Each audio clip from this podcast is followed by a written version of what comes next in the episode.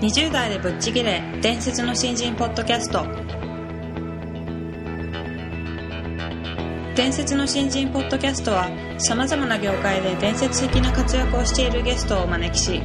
20代の皆さんに向けて優秀な人材と言われるレベルではなく圧倒的に突き抜けた人材になるためのヒントをお伝えしていく番組です。本気の20代に火をつける伝説の新人養成プロジェクトがお送りいたします。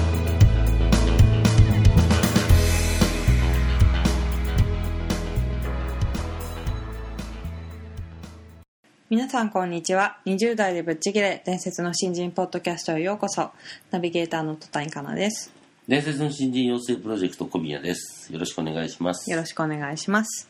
えー本日は、えー今までお越しいただいていた高橋慎太郎さんの、うん。えー最終回になってしまうんですけども、そうですね。はい、あの今回はスキルの盗み方が違うというテーマでお話ししていただこうと思うんですけども、はい。あの過去のゲストの方々のお話をき伺いお伺いしていてもスキルの盗み方ってすごく、まあ、それぞれ独特の盗み方があって面白いなっていう感じるテーマなので、はい今日も非常に楽しみなんですけども、そうですねはい、よろしくお願いします。はい、よろしくお願いします。じゃあ最終回になります。よろしくお願いします。はい、よろしくお願いします。本日は、えースキルの盗み方が違うというテーマで、スキルの盗み方が違う。はいはい。あのーどうですか、スキルの盗み方が違うっていうのを聞いたときにこう思い浮かべることってどんなことですか？スキルですよね。まあ、盗、盗まれる方も、あの、大変だと思うんですけど、うんまあ、盗む方も余計大変って話だと思うんですけど、僕の場合は、はい。すごくすごいな、この人って思うと、その人になっちゃうんですね。なっちゃうって。はい。あの、言葉とか、うん。それから身振り手振りとか、はい。それから当然その企画書とかの用紙とか、まあ、いろんなものが似てきちゃううーん。これあのあえてそうしてるわけじゃないんですけど、はい。でも本当に過去を振り返ってみるとそのタイミングタイミングごとにほとんどあの似てるんですね。特に喋り方がねそっくりになってしまうんですよ。周り周りからも言われる。言われます、はい。メンバーからすごくあの嫌がられるんですけどいつもそうでしたよね、えそうですだからそういう意味で言うと、まあ、スキルの盗み方が違うというか、まあ、その人になりきってしまうのー。うんで、うんうん。怖いですよね。あのね。じ自分がなりきってる気は全くないんですけど、はい。周りから見るとあの喋り方同じだとか。あ、そんな気はないんですか？ない、ま、全くないです。全くないです。ないんですけどでもやっぱりその一生懸命やっぱりその当然その指導をしてくれる立場にある人ですから、はい当時のマネージャーとか部長とかで一番尊敬して一番身近にいる人でその人にやっぱりなりたいと思うんですよね。で例えばその企画書もおその人の企画書の構成を見て同じように作るし、うん。まあ、いろんなことを同じようにしていくとまあさすがに服装まで一緒になっちゃって怖いんですけど、うんそれはないんですけどね、でもね必ず言われますね。あの伝説の新人の養成講座の中でも、ええこうまずスキルを盗む時に TTP って、はい徹底的にパクれと、はいはい、ええ。ではい。もう真似をして真似をして、はいはい。やっとこう細部の違いが見えてくるっていうようなはいはいはい。はい話をするんですけど、はいはい。それはまさに字でやられてる感じです。まあ、そのようにその論理的に説明されるとですねそうかもしれないなぐらいな感じなんですけど、本当にそのなんていうんですかねそのすごいこの人すごいなと思うと多分その思考から見似せていかないとうんそうならないので、優先順位とか言葉の使い方とかその各々全部細かいところにそのノノウハウというかミソがあるのでそのミソを一個一個そのこう盗盗み取ろうというかまあうん尊敬して見てるとなんかそうなっちゃうんですようね。ででで一旦そのなんていうんですか、まあ、あの憑依みたいな あの似ちゃった後そこからオリジナリティが生まれてくるみたいなそういうイメージでずっと僕あの当時からいたと思うんですよね。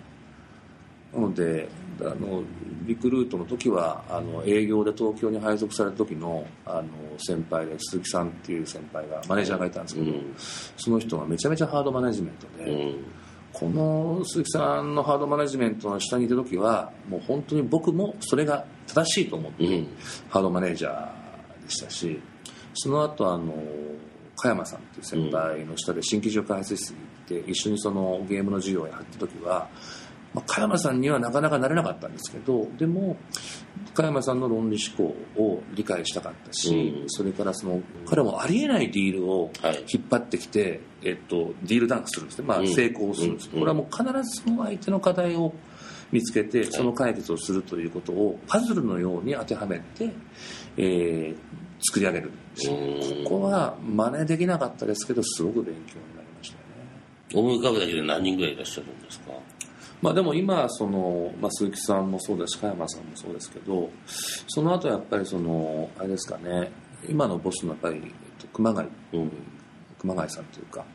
あーが、まあ、日々あの一緒にいるんですけどもう盗んでも盗んでも盗み足りないので、うん。まあ、よく本当にあのどっかで飲んでるかどうか確認して必ずあのキャッチアップしていくようにしてますね今。あのあの自分のボスだからって話じゃないんですけど、あはい面白いと。この年になってもまだ要するに勉強できるのかと思うとですうね、でも一緒にいなきゃダメですね。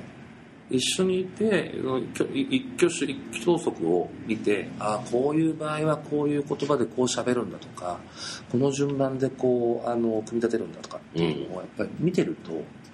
その分かるようになるんですようね、ただなかなかその真似というか似るところまでまだ行ってないですけどね、全然あとは会社、まあ、人じゃないですけど会社で言うとやっぱりリクルートっていうその法人のあり方が僕は非常に好きだったので、うん。今の僕の会社はやっぱりそのある種リクルートの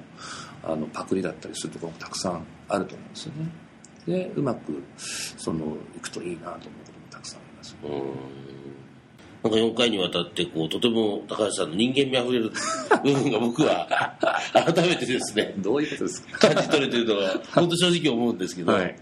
あのーぜひ今最近のこう若い子たちにですねメッセージというか、いうのをいただきたいんですけれども。なるほど。はい。まああの凸凹が大きい方がいいと。あんまりこう自分で自分の可能性を狭めるようなことをする必要性はないし、えーまあ1回目2回目で話したと思うんですけども、はい。あのえっとまあ大人を信用してのびのびとやってみようっていうのと、限界はないと。えー伸びるだけ伸びると。それからあネガティブにものを考えるとネガティブな結果が向こうからやってくると、うん。それを遠ざけるにはポジティブにうまくいくというふうに思い続けて徹底的にやりきるとそうすると結果良い結果しか自分の周りには降ってこないうん。というのを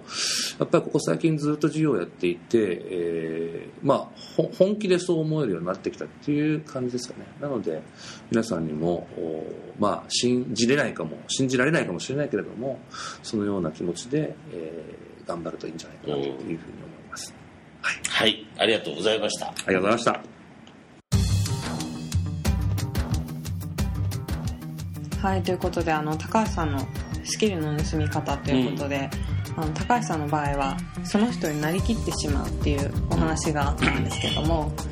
あのそうそういうふうに思えるのっておそらくスキルを盗んでやろうっていうよりはあの前回のお話でもあったように高橋さんをすごく人を大切にする方なので多分まずはその人を好きになってその人みたいになりたいから真似をしたりするのかなっていう印象を受けたんですけども、うん。まああのやっぱり盗みたいって思う人を好きになるっていうのは前提としてあった方が意外と学べたりするのかなと思いましたね。うん、僕あのね以前も話しましたけど、はい。こう陣太のことって直接仕事の接点なくてね、はい。でちょうど年次で言うと3つぐらい上なんですよ。はい。で割とあのあの風貌も含めて有名人だったので、うんあそうなんですね、うん。でなんかね新規事業の新はいしい。新規事業開発室行ったりね、はい。結構こう華々しく、はい。あの三つぐらい下の後輩から見るとあの人すごいんだろうなと、うん。うん。って思われがちなこう移動をしてた気がするんですよ、はい。でその背景でご本人はその時のマネージャーにはい。そっくりになるまでこうね、うん。あの自分を変化させるために、はい。こうスキルを盗んでいたっていうのを聞いて、はい。やっぱ外ちょっと離れたぐらいの距離から見るとすごいなってはい。思ってるんだけど、はい。であの白鳥が水面上は割と優雅にいて、はい。で水面下ではバタバタしてるみたいはいはない。はい。感じがすごくあの鑑みれて、うん。うん、ああやっぱりこう人ってあのみんなそうやって努力してんだなっていうのが、ううん。ん僕はなんかいろんな意味で今日語りに行ったんですけどね。ああそうなんですね、まあ、4回にわたって高橋さんのお話を伺ってきたんですけども、非常にあの私もためになるお話がたくさんあって、うん。真似し真似もしやすいというかそれこそ、まあ、盗みやすいお話が多かったのかなっていう気がしていて。そうですね、うん。なんかとても分かりやすくお話しいただいたんでね。そうですね、うん。あの非常に見本にしやすいというか、はい。もちろんそれをあの実践するっていうのは難しいことだと思うんですけども、あの皆さんもぜひいろいろとあのあここいいなと思ったところは実践してってもらいたいなと思いますうんまあ、いね。ろんな方これからも今までも出てきてもらってるので、はい。自分はこの人とかのが一番こうねぴったりするなっていうのが見つかればね、い、いなと思いますけどね。そうですね、うん。はい、ということで高橋さん本当に4回にわたってどうもありがとうございました。